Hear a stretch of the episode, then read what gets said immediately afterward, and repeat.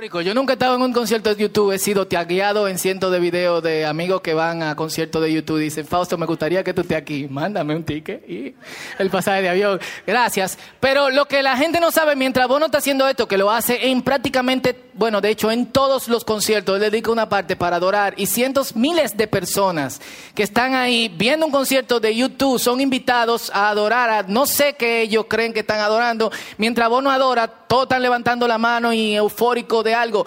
Hay en la naturaleza del hombre la tendencia a adorar. Punto.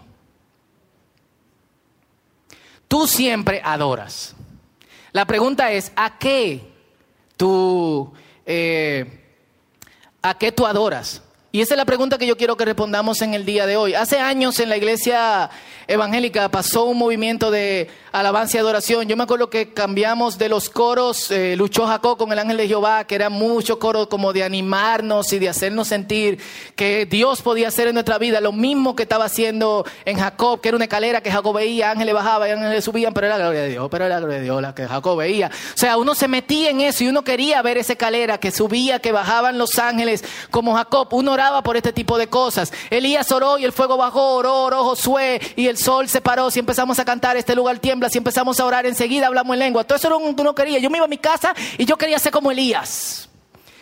Pero de repente nos dimos cuenta que había una centralización del hombre dentro de las cosas que estábamos cantando y vino este movimiento rápido de alabanza y adoración. Me, me dicen allá atrás que le dé lento porque están traduciendo. Gracias. Eh, Pablito es bueno eso. Un aplauso para Pablito, él duro. Em, y de hecho muchos que venimos de ahí sabemos las dinámicas, aprendimos ciertas cosas. Em, pero yo creo que en el momento que nosotros estamos como iglesia, es tiempo de que hablemos de, esto. Eh, y soy totalmente honesto. La razón por la que eh, por la que quiero que hablemos de esto no es fortuita, o sea, no es al azar. Eh, es porque entiendo que es necesario que en este punto nosotros eh, lo hablemos. Uno, porque hay algunos que son nuevos. Dos, porque la adoración es quizás, aunque central y necesaria dentro de cada creyente, es también una de las cosas más difíciles. No siempre estamos en estado de ánimo para adorar. Sin embargo, siempre deberíamos eh, adorar. ¿Por qué adoramos? Alguien una vez me preguntó, creo que fue en uno de los alfas, uno de los muchachos que era agnóstico, ateo, levantó su mano y dijo, eh, ¿tú no crees que Dios es un poco megalómano?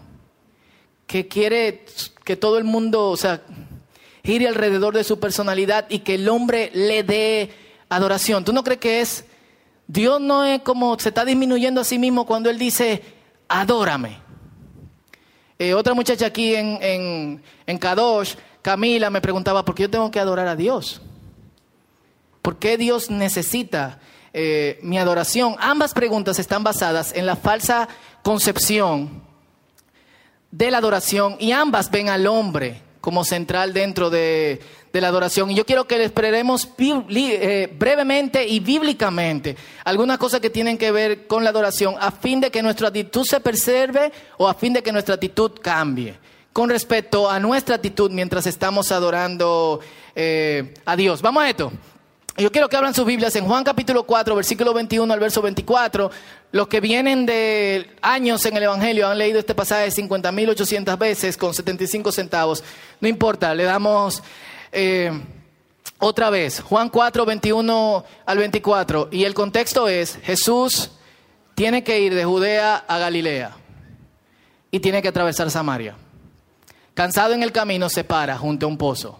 Los discípulos siguen y van a comprar falafel. Eso es lo que se come en el Medio Oriente. El falafel lo que se come, que ustedes quieren que hagamos.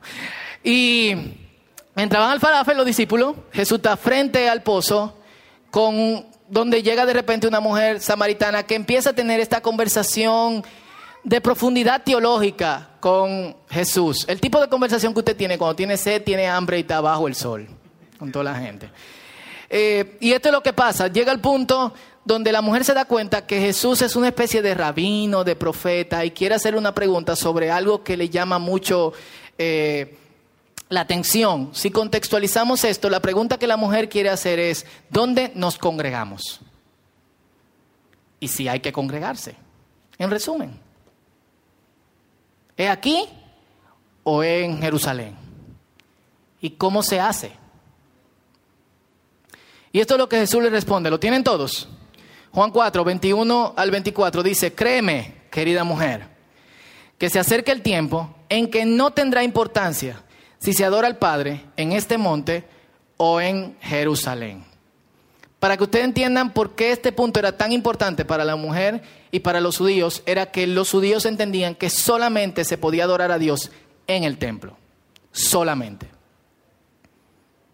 De hecho, hasta el día de hoy, todos los judíos devotos adoran hacia Jerusalén. Así que Dios territorial, solamente la presencia de Dios se encuentra en ese lugar y Jesús le dice, vamos a darle un upgrade al asunto y no va a ser ni aquí ni en Jerusalén. Y esto es lo que le dice Jesús, ustedes, los samaritanos, saben muy poco acerca de aquel a quien adoran, mientras que nosotros, los judíos, conocemos bien a quien adoramos. Lo segundo que le dice Jesús es, la adoración es un asunto de conocimiento. Tres, pero se acerca el tiempo y de hecho ya llegó, cuando los verdaderos adoradores adorarán al Padre en espíritu y en verdad. El Padre busca personas que lo adoren de esa manera, pues Dios es espíritu. Por eso todos los que le adoran deben hacerlo en espíritu y en verdad. Jesús le está diciendo, no importa el lugar, lo que importa es que la persona que lo esté haciendo, lo está haciendo de alguna otra manera en espíritu y en verdad, conectándose con Dios de espíritu o espíritu. Quiero empezar con esta frase que quizá puede ser dolorosa para algunos, pero es la pura verdad. Dios no necesita tu adoración. Punto. Oramos. Dios no necesita que tú lo adores.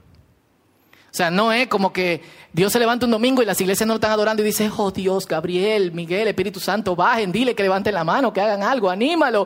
Ah, me voy a morir, no me están adorando en el día de hoy. Porque así es que lo vemos cuando preguntamos el asunto de la megalomanía o el asunto de eh, por qué Dios tiene esta locura, porque, porque lo adoren. Dios es el único ser suficiente en sí mismo, que no depende de absolutamente nada. Un buen resumen de esto está en Isaías capítulo 41, del verso 24, 28 en adelante. Dice, ustedes no conocen a Dios. Nadie ni siquiera puede llegar a la profundidad de su conocimiento. Entonces, tenemos que partir desde aquí. Dios no necesita que tú lo adores. Pero dice que Dios está buscando adoradores. Vamos a eso. Perfecto el punto no es lo que Dios necesita, el punto es qué pasa cuando nosotros estamos en contacto con Dios, que es lo natural que pase. Y en base a eso, nosotros deberíamos de analizarnos con nuestra naturalidad cuando nos acercamos hacia la presencia de Dios. Repito, lo importante no es si Dios quiere adoración, lo importante es qué pasa cuando yo conozco a Dios y cuando yo estoy buscando a Dios y cuando yo me veo frente a la presencia de Dios y ¿Qué hace eso con, eh, conmigo? Y lo primero es que adoración es experimentar la realidad. Cuando tú adoras es porque tú te ves frente a la realidad de quién Dios es. Es conocer, sentir y experimentar a Dios. Por eso Jesús está diciendo, Dios es espíritu. Y los que le adoran tienen que hacerlo en qué? En espíritu y en verdad. Así que la adoración es la respuesta natural de experimentar y de ver realmente a Dios. Si tú estás experimentando a Dios,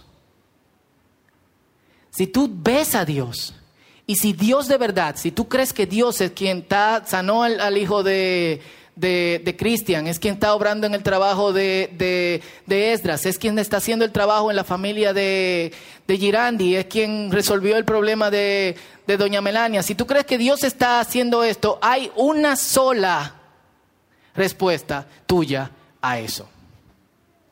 Al menos que tú creas que Dios te debe algo. La respuesta es adorar. Y los ejemplos que vemos en, en, la Biblia, de hecho en Isaías capítulo 6, del, verso 1 al 3, Isaías dice, en el año en que murió el rey Usías, vi al Señor. Y su, la, falda de su ropa cubrían el templo. Él, él estaba diciendo, todo el templo estaba lleno de la presencia de Dios, estaba debajo de Dios. Tengan esa imagen, o sea, qué grande es Dios, que la falda de su ropa cubría todo eh, el templo. Y había estos seres extraños que llaman serafines, tres. Cada uno tenía seis alas, con dos cubrían sus pies. Pies en el lenguaje bíblico es genitales, por si acaso, no son sus pies, porque tú puedes decir, ¿para qué va a cubrir sus pies? Es sus genitales. Con dos cubrían sus rostros y con dos volaban. Y no paraban de decir, Kadosh, Kadosh, Kadosh, Santo, Santo, Santo, Señor Todopoderoso, toda la tierra está llena de tu gloria. Los ángeles estaban viendo algo que no todos estaban viendo. En ese momento Isaías solamente estaba viendo que la gloria del Señor cubría el templo. Los ángeles estaban anticipando lo que Jesús le estaba diciendo a la mujer samaritana. No es solamente el templo, toda la tierra está llena de la gloria del Señor. ¿Por qué los ángeles hacen esto? Porque se ven obligados. Porque al vivir en la presencia de Dios, lo único que tú puedes hacer es...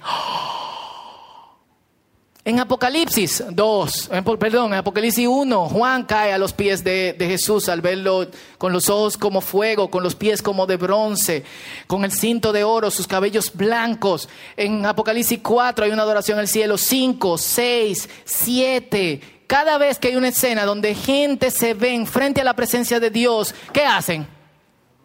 Ah, déjame tirar una foto para Instagram. No, adoran. ¿Tú te imaginas? Y que selfie ¿eh? en el juicio final. Nos vamos para el infierno, vamos a hacerlo ahora. no sé a quién.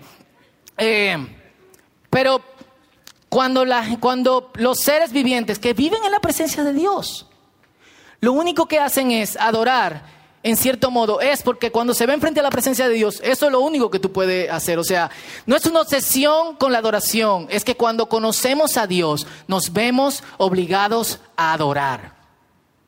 El salmista dice, Salmo capítulo 8, versículo 3 al 4 y versículo 9, cuando miro al cielo de noche y veo las obras de tus dedos, la luna y las estrellas que pusiste en su lugar, digo, qué ápero. Lo natural en nosotros es tirar una foto y que todo el mundo lo vea. El natural en el salmista es, wow. ¿Qué soy yo para estar mirando esto? Para que pienses en ellos, los seres humanos, para que de ellos te ocupes. Oh Señor, Señor nuestro, tu majestuoso nombre llena el templo, llena toda la tierra. ¿Están conmigo?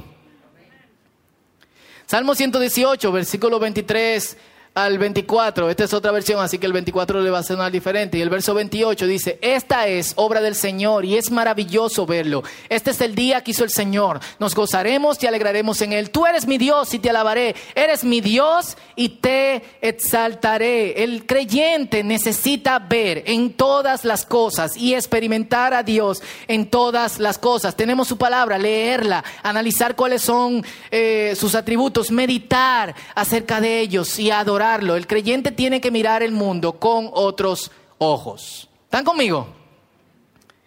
Y ver a Dios nos lleva obviamente a la confesión. Isaías en ese mismo capítulo dice, entonces dije cuando vi la gloria de Dios, todo se acabó. Estoy condenado, soy un pecador, tengo labios impuros y vivo en medio de un pueblo de labios impuros. Sin embargo, he visto al Rey, el Señor de los ejércitos celestiales. Y esto es necesario porque la adoración nos desplaza a nosotros del centro y pone a Dios en el centro de absolutamente todo. Lo repito, esto es necesario porque la adoración nos desplaza del centro y pone a Dios como el centro de absolutamente todo. Y pongan atención a esto, porque en el día de hoy todo lo que tiene que ver con adoración está centrado en nosotros. A eso, lo que me conocen de hace muchos años, yo lo llamo orgía. Es el deseo de que el tiempo de adoración, el tiempo en que yo estoy frente a Dios, llene mis necesidades personales y cómo yo me siento. Y es una trampa en la que muchas veces nosotros caemos, que es que adoramos a Dios dependiendo de cómo nosotros nos sentimos. Voy a hacer esta anécdota, algunos de ustedes la han escuchado, otros, otros no. Noelia y yo nos casamos y como yo soy muy espiritual, llevé un radio y muchos CD de adoración para adorar en la mañana, unos videos de prédica y todo lo demás. En serio. lo de espiritual es, sarcasmo, gracias. Y yo me acuerdo que en la mañana yo me levanté temprano, cogí este CD de Marco Sui que me gusta mucho, tú y yo, y lo puse, puff, no, ella estaba durmiendo, que es lo que nos hace en la luna de miel. Y de día. Y me levanté en la mañana, puse el radio, le di play, y era como el siervo, busca por las aguas. Y yo recuerdo que yo sentí como si el lugar se llenara de algo. y me engrifé completamente y se me empezaron a aguar los ojos y yo empecé a llorar como un niño. Yo estaba escuchando, lléname, lléname, yo tengo sed, solo. Y yo estaba, yo me recuerdo ese momento como ahora, estaba aguantando los labios, porque yo no quería que Noelia se despertara ni que me viera llorando. Imagínate tu esposa que se levante en la luna de miel y te ve en el piso. ¿Qué te pasó? ¿Qué pasó? algo no salió bien. ¿Qué fue? ¿Te decepcionaste? no, estoy en la presencia de Dios. Ajá. o sea. ok. Eh, nada, tuve éxito, Noelia no se despertó y me sentí como que, wow. ¿Qué? Ah, pero la siguiente mañana yo digo, este CD es la clave. Esto es la clave para la presencia del Señor. Esto es una puerta de, la escalera de los ángeles de Jacob. Puse el CD, le di play, la misma canción. No pasó nada. Y yo como que estoy cantando y tengo la misma actitud y toda la cosa. Y de repente lo que me llegó al pensamiento, yo creo que fue la voz de Dios. Ustedes juzguen como ustedes quieran es, ¿qué pasó? Solamente me adoras cuando sientes algo. Fue como que...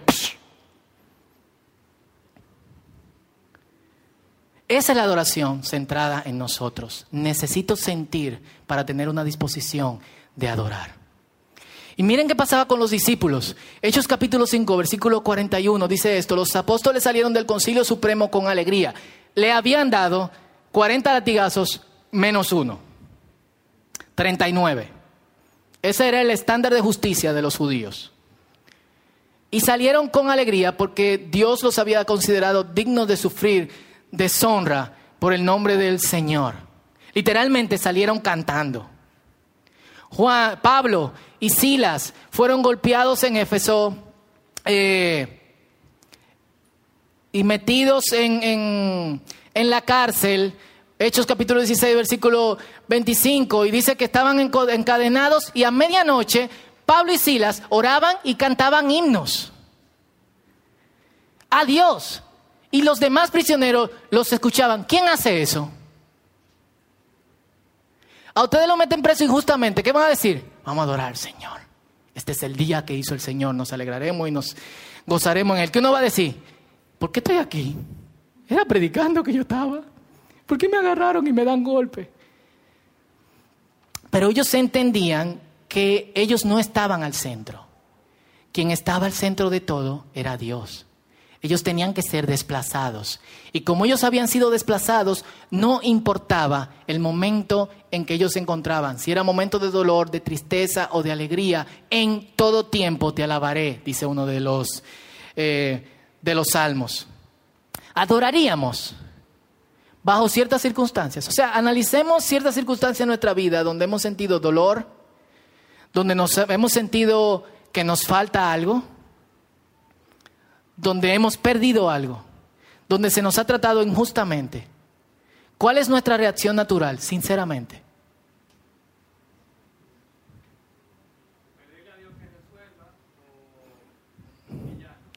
Pedirle a Dios que resuelva o quillarnos. O las dos anteriores. Entonces, esto es un gran ejemplo para nosotros. Y esto debe hacernos preguntarnos, ¿a quién yo estoy adorando cuando yo levanto las manos? ¿Me estoy adorando a mí estoy buscando una sensación que sinceramente, si eso es lo que tú estás buscando, ve un concierto de Juan Luis Guerra o de YouTube.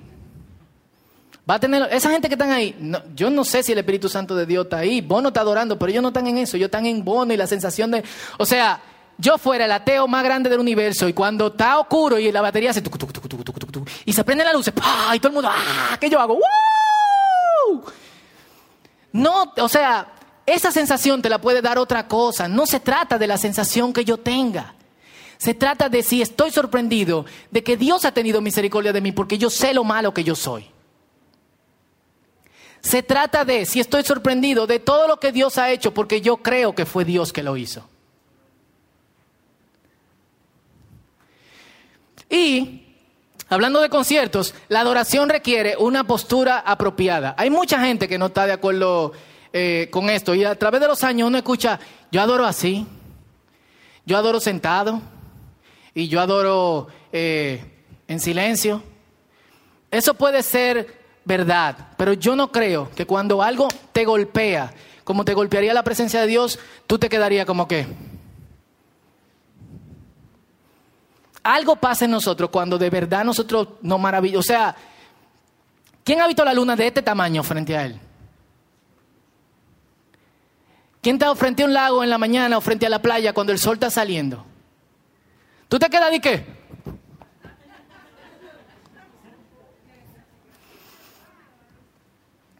O los hombres que nos gustan los carros. Bueno, algunos, yo a mí no me, esa parte de mi cerebro no está. Eh, cuando ven un carro, ah, pero ¿qué hacen? O a los que le gustan los equipos y las computadoras y la que si yo quién, cuando Mac saca una cuestión, ¿qué hace? Porque porque Mac después todo es monte y culebra. Eh, entonces, cuando nosotros decimos yo adoro así, quien está en el centro no es Dios. Quien está en el centro eres tú. Y tú te estás acomodando para que la adoración te guste a ti, no a Dios. Cuando Dios está en el centro, ¿Por qué lo que pasa cuando la presencia de Dios nos golpea de alguna u otra manera? Cuando meditamos constantemente con respecto a Dios y su creación, cuando meditamos en lo que Dios ha hecho. Alguien de Creekwood puso en Instagram en esta semana, creo que fue The Twin o Sara, y, puso, eh, yo doy gracias a Dios porque oré por esto y pasó. Y muchas veces nosotros oramos y nos olvidamos. Sin embargo, tenemos tantas cosas por las cuales dar gracias a Dios. Y un ejercicio que deberíamos hacer es cultivar esa cuestión de agradecer constantemente. Necesitamos cultivar el maravillarnos en el Señor. Hay un rabino judío que me gusta mucho cómo escribe, ya murió, se llama Abraham Joshua Heschel. Eh, era un personaje bastante interesante, estaba involucrado con el movimiento de Martin Luther King y las... Eh, las liberaciones raciales y todo lo demás. Y este tipo realmente, los que lo conocieron, decían que cuando él entraba a un lugar, era como si tú sintieras que alguien conectado profundamente con Dios estaba entrando. Y era un tipo extravagante, o sea, yo vi una vez una entrevista de él en, YouTube y él usaba saco azules, bombolita, una barba rarísima, los cabellos afro, versión Dotton Dunker, eh, muy excéntrico. Eh, y no era por esto, era algo que cargaba a él y, todos los estudiantes de él querían saber cuál era el, secreto de este hombre. Uno de ellos, un rabino eh, uruguayo, apellido Myers, tiene la oportunidad de estar al lado de su cama cuando este hombre está muriendo y le pregunta, Rabino Heschel, ¿cuál es su secreto? ¿Qué usted hizo? ¿Por qué usted carga este cabot? Le dicen los judíos a la gloria de Dios. Cabot es la misma palabra para algo pesado. Y dice, ¿qué usted, qué usted hace para esto cabot, para esta gloria cuando usted entra? Y él débilmente se acercó a los oídos de, su, de su discípulo y le dijo, yo no pedí por éxito.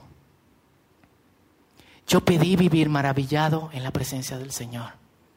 Pedí asombrarme. Cuando yo leí eso, dejé el libro y dije, wow, porque hemos perdido nuestra capacidad de asombro. Una pregunta y una observación. Eh, la pregunta es, ¿se consideraría dar gracias a Dios por algo que nos ha dado una Sí.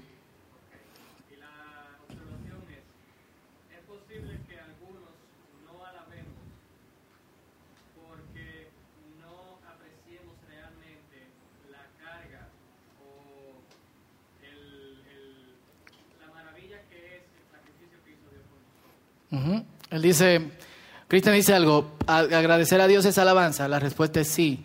Y él dice una observación, una pregunta, es posible que algunos no estamos alabando porque no reconocemos el sacrificio que Dios ha hecho por nosotros. Las dos cosas son ciertas. Nosotros hemos perdido nuestra capacidad de asombro y es lo peor que nos puede pasar y nos pasa. De hecho, últimamente hay mucho atraco en esta ciudad. Si los atracos siguen hasta el año que viene, va a ser algo natural para nosotros. Y vamos a perder la capacidad de asombrarnos frente a los atracos. Uno se levanta y ve algo por primera vez, le asombra. La segunda vez, un poquito más. Y después deja de asombrarle. Y eso es lo que Jesús se refiere cuando dice, tenemos que ser como niños. Yo, la semana pasada estábamos, Diego decidió celebrar su cumpleaños, en vez de gastar dinero eh, en una fiesta, decidió comprar comida y repartirlo a un grupo de gente que vivía en la calle. Y yo llevé a Benjamín conmigo y recuerdo que el último hombre con quien nosotros estábamos tenía un yeso. Benjamín nunca había visto un yeso en una pierna. Y él fue, o sea, él no le dio miedo. Eh, este hombre parecía, y pasa cuando tú vives en la calle, que no estaba muy bien totalmente de, de la mente, pero Benjamín se acerca a él y le dice, wow, ¿qué te pasó? Y yo como que, venga, guarda la compostura, tú sabes, tú eres el hijo del pastor. ¿eh? Eh, ¿Qué te pasó? Y el hombre, no, me caí. ¿A dónde? En el trabajo. De una silla, pobre, él cree que trabajar es estar sentado. no, yo trabajaba repartiendo cosas en una camioneta y me caí. ¡Wow, qué ápero! pues como que, o sea, eh, es un niño. Yo le, el hombre se rió como que... Eh, pero y yo agarré a Benjamín y le dije, no, mi amor, eso no se dice que pero porque realmente no es una experiencia chula. Pero para él era, él se imaginaba cayendo de una camioneta y era como que, wow, lo máximo. Eh, hemos perdido nuestra capacidad de asombro. ¿Qué fue? ¿El qué? Ah, yo eso yo no lo oí, pero tranquilo. ¿Qué le pasó a tu diente, Benjamín? Eh, yo creo que eso se refiere a Jesús cuando dice que tenemos que ser como niños. Y esto es un asunto imperativo. La adoración requiere proactividad de nosotros. Nadie nos puede obligar a adorar. Pero el cristiano que no adora o que no siente que frente a la presencia de Dios debe levantarse y levantar su mano o tirarse en el piso y, y. Eh, yo creo que él debe de analizar o ella qué le impide llegar a ese punto. No todos somos eufóricos, pero hay posturas que revelan que tú estás desconectado, que no estás ahí. Ya sea solo o sea en adoración corporativa. Estras.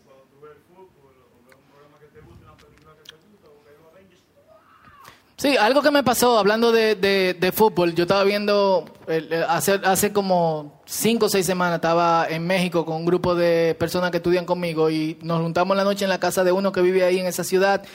Había un partido entre Argentina y otro país, creo que era Colombia. El, eh, el director de lo que nosotros estamos haciendo, de la especialidad en traducción, es argentino y él se paró. Había muchísimas sillas vacías y estábamos viendo el juego y nosotros, don Esteban, siéntese.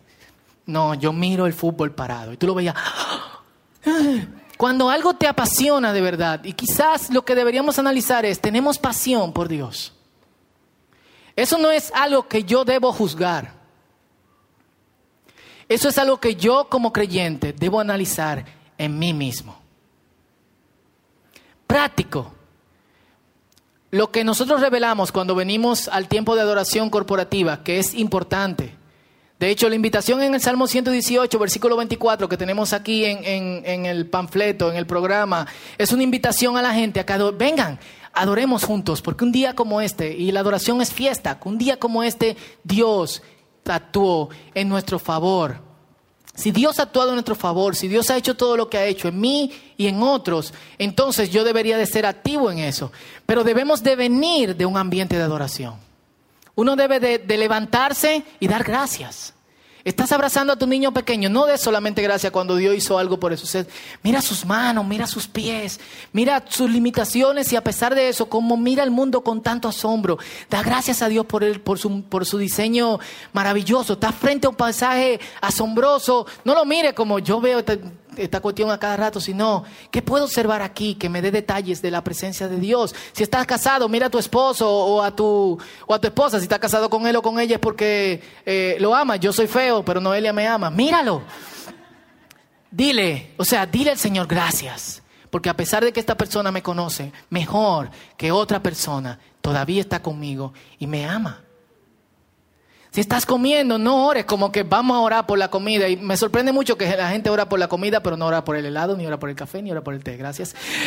Eh, ora y da gracias al Señor. Te está comiendo un helado. Mm, gracias, Señor, por todo lo. O sea, no es pero que Dios inventó todos los sabores. ¿Eh? ¿Quién ha probado la chinola? La champola con pan con huevo.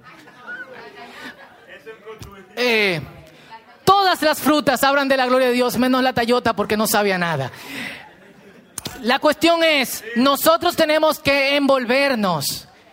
Nosotros tenemos que envolvernos en agradecer continuamente a Dios. Y eso es algo que tenemos que desarrollarlo. Practíquenlo esta semana. Da gracias a Dios. Cuando tú entres aquí, la expectativa de todo lo demás es diferente. Me estoy uniendo a un grupo de gente que está dando gracias a Dios desde toda la semana y ahora es el summit, es nuestra reunión, es the gathering, es la juntadera y ahora nosotros vamos a hacer fiesta por todo, juntando todo lo que Dios ha hecho por nosotros. Vamos a celebrar. Y eso es lo que tenemos que hacer. Pero se adquiere cuando uno continuamente está pensando en la presencia de Dios. Te echaron un boche en el trabajo. Gracias Dios porque me das paciencia. Es uno de los frutos de tu espíritu. Hay dos formas de verla. Hundirse en el piso porque el jefe es malvado o darle gracias a Dios porque está formando tu carácter a través de eso. O renuncia. Gracias Señor porque estoy vivo. Gracias Señor porque puedo transportarme. Gracias Señor porque puedo hablar. Gracias Señor porque puedo ver y cuando veo, wow, qué maravillosas son tus obras. Gracias Señor por tu palabra, porque en tu palabra me revela que a pesar de que yo soy pecador, tú moriste por mí antes de que yo dejara de serlo. No fue de que, hey, Fausto, deja de ser pecador y yo muero por ti. ¿Qué te parece eso si no fue, muero por ti, aunque seas pecador? Qué ápero. ¿Cuántas cosas no hay? Para dar gracias. Como cantamos aquí, 10 mil millones de razones. Así que vamos a practicar. ¿Qué tal si nos ponemos de pies todos? Usamos la mejor postura. Y nos dedicamos a adorar al Señor. Y antes de que cantemos, a veces la música suele distraernos. Y con esto debo decir algo, la música no es el único tiempo de adoración. Pero sí es una buena excusa para hacer fiesta para el Señor. Y antes de que entremos con música, porque ahí donde estás, no piensas en todo lo que Dios ha hecho en tu vida. Si no te acuerdas de algo, da gracias porque te perdonó. Da gracias porque te permite ser parte de una comunidad de fe. Da gracias porque eh, tienes empleo o no lo tienes. Da gracias por tu salud o porque de alguna forma todavía no tienes salud, pero Dios te ha tenido misericordia de ti. Vamos a prepararnos para adorar a Dios con todo. Porque si hay algo que el cristiano hace, es el que, el que el cristiano adora. Y me gustaría que hoy, antes de que empecemos a cantar todos juntos, hagamos la misma oración que hizo Heschel. Señor, pido asombrarme. Quiero ser como un niño. Quiero estar constantemente asombrado delante de ti, delante de tu presencia. Quizá un buen ejercicio pueda servirnos. En vez de tirarle foto a las cosas, ¿por qué no guardar esa imagen en nuestra mente? Y decir, wow, quiero ver esto otra vez, quiero estar aquí parado otra vez, quiero agradecer a Dios aquí otra vez. Lo hacemos. Vamos a agradecer a Dios. Gracias, Señor. Gracias. Gracias, Señor.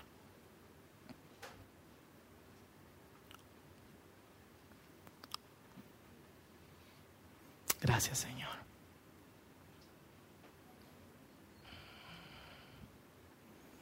No lo dejes de hacer y si ves que tú estás en el centro, quieres sentir una emoción para arrancar, quieres que las cosas, todos los planetas y las estrellas estén alineados para que tú te sientas bien y puedas adorar, entonces presenta primero eso al Señor. Dile, Señor, me arrepiento. Me he puesto en el centro cuando tú eres el verdadero centro. Perdóname, Señor. Perdóname. Así que vamos a darle gracias al Señor. Gracias, Señor, en esta mañana. Te damos gracias por tu amor increíble y maravilloso. Gracias por la luna, las estrellas, Señor, el sol, cuando lo vemos, Padre Santo. Cuando vemos la complejidad de una flor, cuando probamos un sabor que nos gusta, pensamos, Señor, wow, qué capacidad, miles de sabores alrededor del mundo. Cada uno diferente, cada uno nos da esa sensación de, oh, te alabamos y te agradecemos por eso. Gracias por la gente que nos ama, Señor, porque nos sostiene emocionalmente. Gracias, Señor, por la gente que nos odia, que nos desprecia, porque nos hace fuertes. Padre, gracias por lo que tú nos suples. Y gracias porque, por lo que tú nos has suplido, porque nos enseña a depender de ti. Te damos gracias en todas las cosas. Hay miles de razones. Y hoy el Círculo Creekwood y otros que están aquí, que son de otras congregaciones o que están aquí porque lo invitaron, damos gracias, Señor. Miles de razones para agradecerte. Vamos a cantarle con todas nuestras fuerzas, como lo hemos hecho al Señor hasta ahora. Amén. Amén. Dios te bendiga.